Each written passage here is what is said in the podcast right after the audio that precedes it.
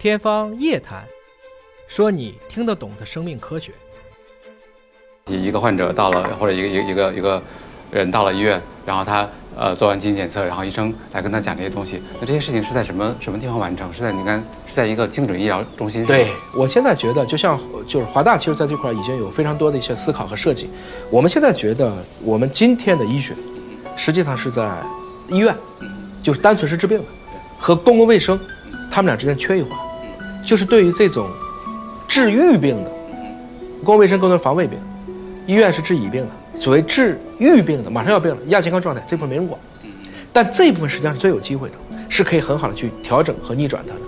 这一部分我认为会有一种新型的模式，大概就介于今天的，比如说体检和今天的临检之间有这么一个，我们自己管它叫防控院。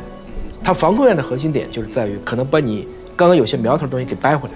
而不要让它变成一定要去医院解决。我们基本上大量的，比如说肿瘤吧，只要能够早期的发现原位能动，都不是事儿。它的五年生存期马上就起来了。它一到后期，即使能治，你也未必治得起，我们的医保也跟不上。所以防大于治，就在这个点上就是特别的关键。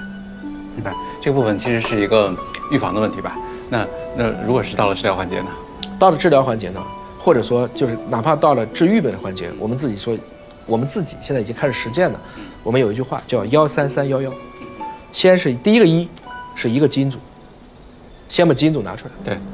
第一个三是先把三管做了，血尿便，这是检验科最常见的。对，第二个三叫三图，核磁、CT、B 超，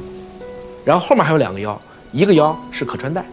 让你平时要有一个很好的监测，这个很关键。如果没有这个数据，我没有办法判断你后面的一系列数据，我得先拿你的基线。嗯哼，最后一个幺，嗯，我们把它理解成它是一个细胞，就是未来你也可能会要去存一个细胞，